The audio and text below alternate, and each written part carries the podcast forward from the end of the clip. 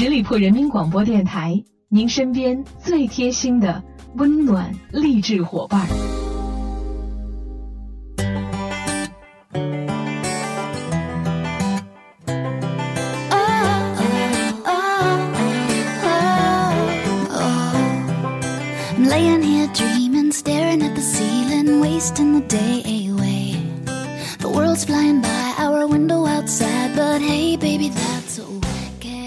亲爱的听众朋友们，感谢你们继续留守在十里铺人民广播电台。现在来到的是我们出发吧，好奇心，我是你们的老朋友晶晶。今天节目一开始呢，我们跟大家一起来聊一下情绪这件事情。那在生活当中呢，我们每个人都有很多复杂的情绪，而有些情绪并不是我们用简单的一两个词，比如说开心、伤心或者是难过可以形容的。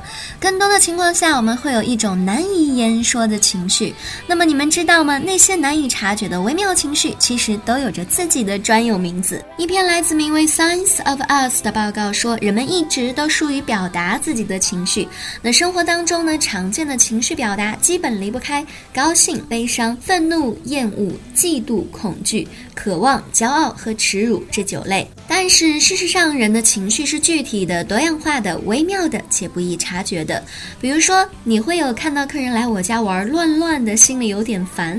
但是他们走了之后，我又有点不舍的情绪，也会有遇见前任，我们互相看着对方，想多说很多话，但是两个人又都不愿开口的情绪。这些具体的情绪经常性的被忽视。一个共识的是，一旦一种情绪被命名，它所带来的困扰或者是痛苦，都能够得到很大程度的缓解，变得更加的可控。当然，还有另外一种解释，就是情绪被命名之后，你会更加清晰的意识到它的存在，并且。感受到它。为此，伦敦玛丽王后大学情绪历史研究中心的学者 Tiffany Watts Smith 从世界各地的语言当中收集了一百五十四个表达不同情绪的词，并且把它们收录在他的书《人类情绪手册》里面。今天节目当中就可以跟大家先来分享一下其中的十五个情绪。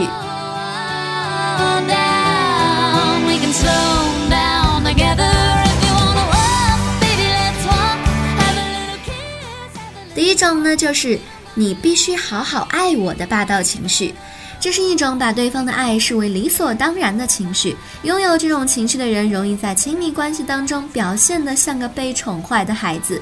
比如说，已经二十好几的人了，对着爸妈说：“我不管，反正我就是要你给我买 iPhone 七。”还有一种有点想从高处往下跳的情绪，比如说走在悬崖边，有一种隐隐的想要往下跳的冲动；当火车迎面驶来，又有点想和它相撞的错觉；或者是在盘山公路开车，很想忽然急转冲下山崖的幻想。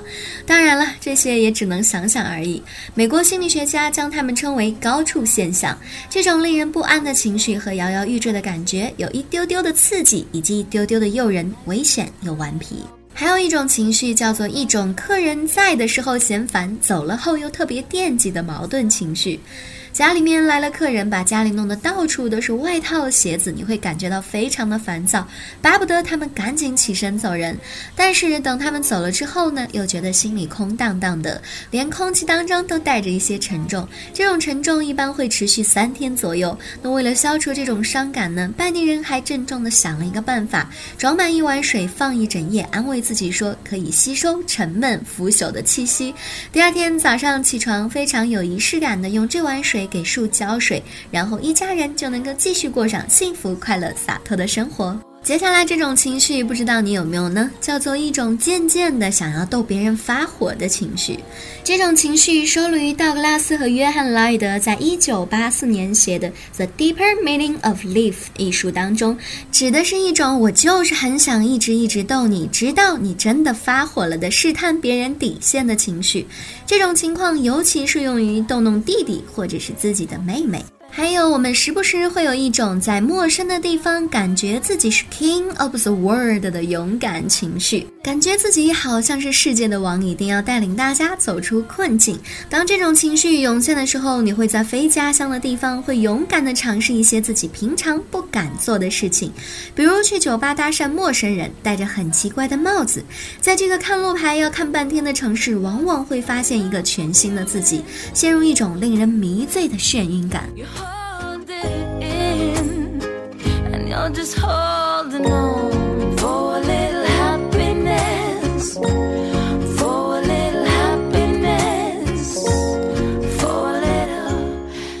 接下来这种情绪，我相信很多朋友都会有，那就是一种好想搞点小破坏的情绪。这种好想搞点小破坏的快感，会带着你想要踢翻办公室的那个垃圾桶，把东西扔在地上，大声的咆哮一声。或许你又想抓起一叠纸，把它打开窗户，彻底的扔出去。或者在餐桌椅子上哗啦啦的倒一大堆的弹珠，让它们胡乱的蹦跶着，这种感觉会让你像搭上了云霄飞车。下面这种情绪叫做一种对没去过的地方却有着近似乡愁的渴求感。这种对异国他乡的迷之一样的喜欢呢，有时候是一种对未知的完美想象和倾倒，有时候它更像一种高级定制版本的旅行癖。比如坐在办公室辛苦加班时，你会觉得夏威夷是那么的可爱。那么的令人向往，真的好像你的另一个家乡一样，在呼唤着你回家。我想很多朋友在看完《太阳的后裔》之后呢，对那个有着旧船的蓝色海湾有着无限的向往。至少我本人就是这样。想象着那样一个美好的地方，好像脑海里面都充满着浪漫的情绪。接下来这种情绪叫做比自己高的人面前突然变得社交无能的情绪。具体的来说，指的是当你感到低人一等的时候，情绪收缩。本来觉得自己还挺善于社交的，但是突然在电梯里碰到公司的 CEO 的时候，立马就怂了的那种感觉，有没有？还有一种情绪叫做惊喜妄想，也就是被害妄想的一个反面，一种担心别人都过来帮助自己，给自己制造惊喜的惊喜妄想，觉得总会有人想要帮助自己的傻白甜情绪。虽然说会有这种惊喜妄想的情绪的存在，但是当你身边真的出现很多的朋友帮助你，特别是来自于那些陌生人对你的帮助的时候，你会感觉身边真的是充满着温暖的力量。所以说，在这里也要倡导大家，如果可以的话，真的是可以从我们自身做起，去先温暖他人，然后我相信我们一定会感受到来自别人的温暖。还有一种叫做双方都不愿主动开口的情绪，指的是两个人静静不说话，彼此对视，都等着对方主动开口的一种情绪。这个情绪呢，一般是见到前任的时候，真的是如果当你遇见自己的前任的时候，好像满肚子的话要聊，但是又不知道从何开始。不管怎么说，X 真的是一个有点话题颇多，但是情绪又非常复杂的存在。过去的就让它过去吧，未来的路上，希望大家都可以成为很好的朋友吧。毕竟用心换来的朋友真的是非常的难得。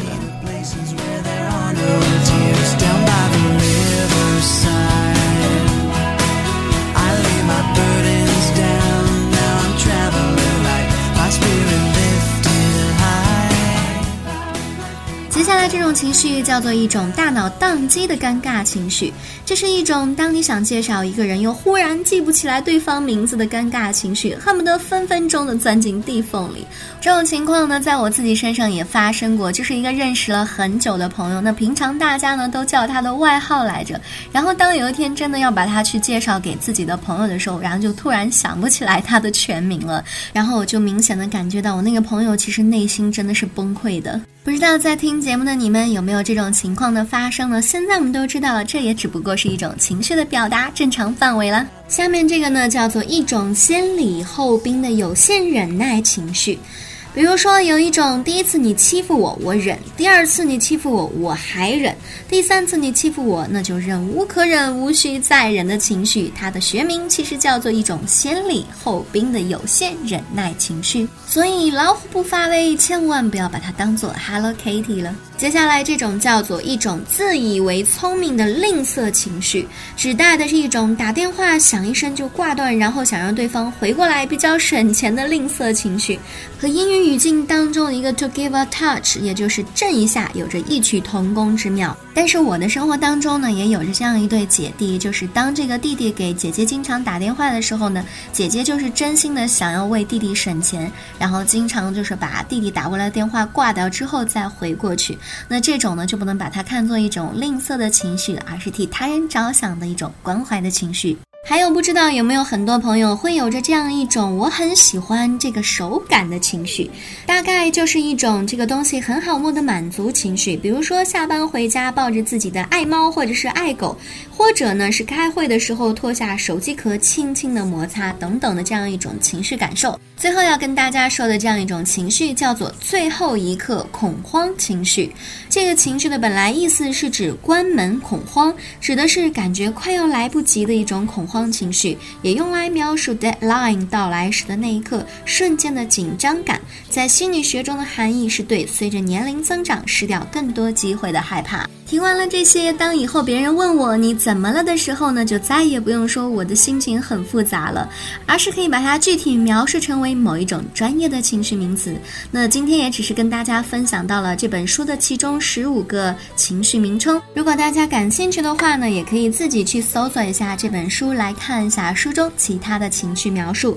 这个书的名字呢叫做《人类的情绪手册》。是来自于伦敦的玛丽王后大学情绪历史研究中心的学者 t i f f a n Watch Smith 写的。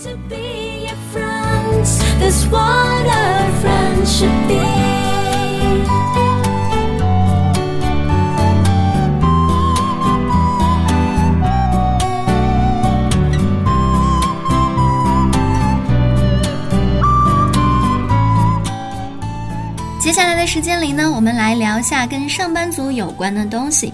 那在夏天里面呢，我们除了要多喝水，还要多吃水果。所以在这里就跟大家一起分享一下七种可以让上班族眼睛释放疲劳的水果。对于上班族的朋友们来说，长时间看电脑，眼睛自然就会很干涩。那是因为眼睛这个视网膜呢，有一种感光物质叫做视紫素，也是由维生素 A 与视蛋白结合而成的。而电脑屏幕的光波呢，会损伤眼睛里的视紫素，所以时间长了，眼睛就会有疲劳感、眼角屎增加、眼睛干涩发痒等等的一些表现。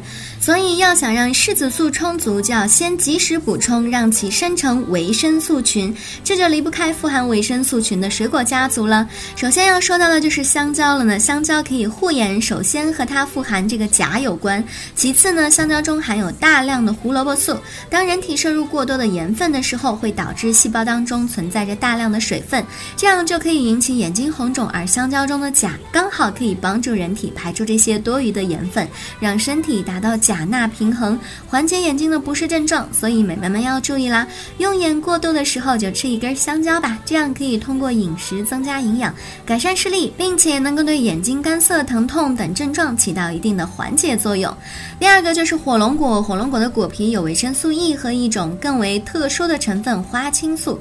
花青素在葡萄皮、红甜菜等减肥的果蔬当中都含有，但是以火龙果果实当中的花青素含量最高。它们都具有抗氧化、抗自由基、抗衰老的作用，还能够提高对脑细胞变性的一个预防，抑制痴呆症的。作用。其次呢，就是圣女果。圣女果是维生素的仓库。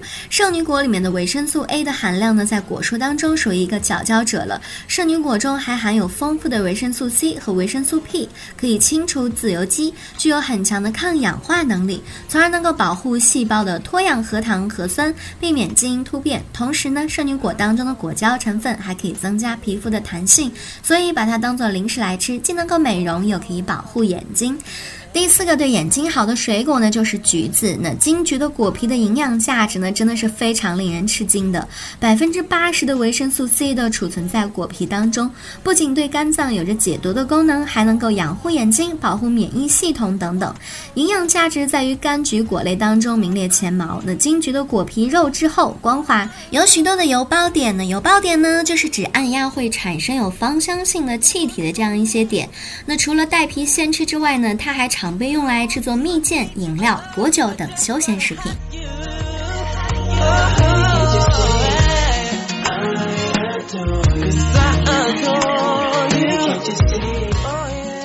第五个对眼睛好的水果就是蓝莓了。蓝莓中含有一种特殊的色素，这种色素呢是一种天然的抗氧化剂，有助于缓解这个眼睛的问题。对于经常感觉眼睛疲劳、夜间视力不良，有着不错的保养功效。从野生蓝莓萃取的花青素常被应用作为近视者的视力保护以及防止视力恶化的作用。蓝莓也具有良好的抗自由基的功效，因此它的抗老化功能不容忽视。第六个对眼睛好的呢，就是甘蔗。甘蔗含有许多人体所需要的营养物质，特别是它的铁含量高达了每一百克当中含有一点三毫克的铁。那在各种水果当中呢，雄居冠军，具有补血果的美称。生饮甘蔗能够清热助消化，口干舌燥、反胃、呕吐、消化不良和发热退烧都可以饮用甘蔗汁，对眼睛的养护更是功不可没。第七种对眼睛好的就是柿子，柿子的营养价值非常的高，含有丰富的蔗糖、葡萄糖、果糖、蛋白质、胡萝卜素、维生素 C、瓜氨酸、碘、钙、磷、铁等等的，所含维生素和糖分比一般水果要高一到两倍左右。假如一个人一天只吃一个柿子的话，他所摄取的维生素 C 基本上就能够满满足一天需要量的一半了。以上介绍的这七种水果都可以帮助我们上班族缓解眼睛不适的症状。不管怎么说，蔬菜跟水果当中都含有着我们人体所需要的各种各样的维生素，所以夏天来了，就让我们爱上水果，爱上健康吧。好了，以上就是今天节目的全部内容。再次感谢大家的聆听。节目最后呢，依然要欢迎大家继续关注我们十里铺人民广播电台的微信公众号，每天都会有精彩的内容分享给大家。同时，如果你对我的节目有什么好的意见建议，都欢迎在节目下方留言。如果我看到的话，会及时的回复大家。如果你还想跟我们电台的其他主播和听众朋友进行交流互动的话，欢迎加入我们的 QQ 听友群的大家族，群号是幺六零零五零三二三幺六零零五零。三二三。同时呢，如果听众朋友们愿意的话，也可以加我的个人微信。那我的微信号呢是 J 幺零五 Princess J 呢就是有点像钉钩的那个 J，然后幺零五 P R I N C E S S，这就是我的微信号了。最后祝大家周末愉快，我们下个周五再会吧，拜拜。Bricks don't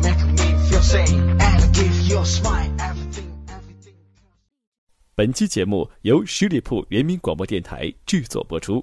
了解更多的资讯，请关注十里铺人民广播电台的公众微信和新浪、腾讯的官方微博。感谢收听，我们明天再见。